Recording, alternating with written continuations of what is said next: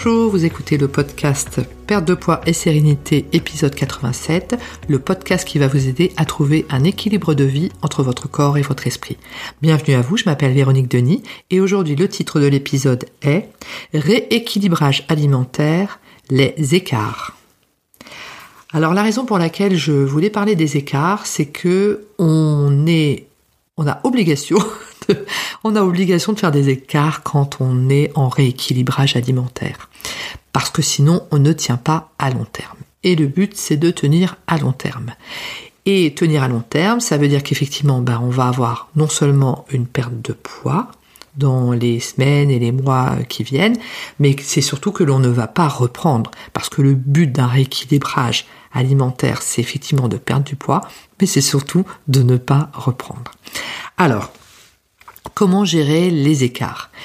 Ce qui est important, c'est d'avoir la notion de réactif ou de proactif. Donc ça, c'est quelque chose qui court pas mal dans les entreprises. Est-ce que tu as une, euh, est-ce que tu as une attitude proactive ou réactive par rapport à cette problématique, etc. Donc ça, ça me fait toujours un peu marrer parce que c'est pas toujours euh, excellent dans le contexte. Mais là, en ce qui concerne les écarts, c'est effectivement une euh, attitude qui est complètement différente que d'avoir une attitude proactive ou réactive. Donc, je précise ma pensée parce que c'est peut-être un petit peu euh, nébuleux jusqu'ici. Donc, je, vais vous donner un exemple, comme ça, ça va être beaucoup plus facile.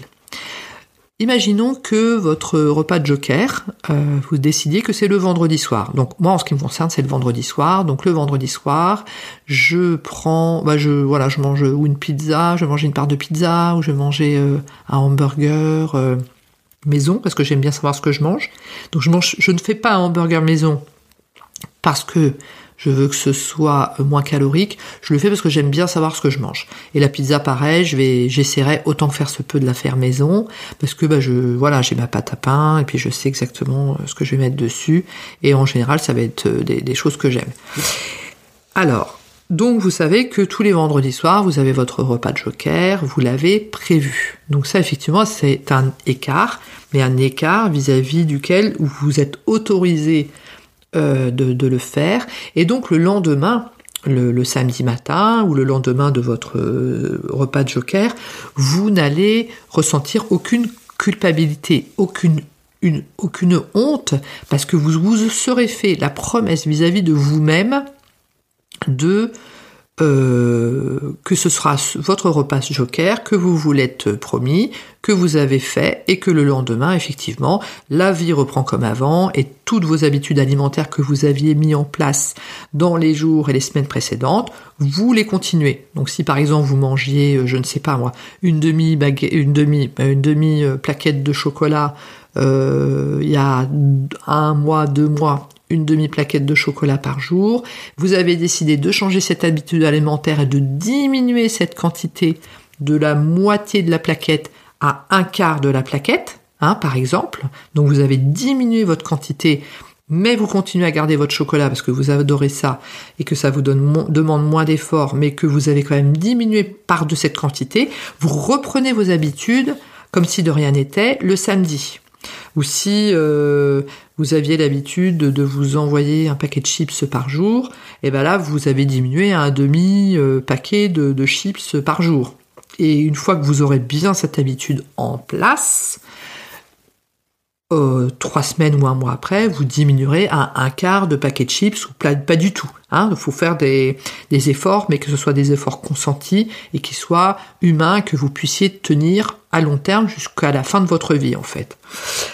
Et là où effectivement par rapport aux écarts, le bas blesse et ça ne va pas, c'est quand vous êtes en réactif. C'est-à-dire qu'en fait, dans la semaine, il y a des copains qui vous appellent, ou une personne de votre famille qui vous appelle, qui vous dit on va au resto, c'était pas prévu, c'est le mercredi soir, le, jeudi soir, et là c'est le lâchage complet, euh, et du coup, bah voilà, vous, buvez un bon coup, vous mangez un repas énorme euh, après.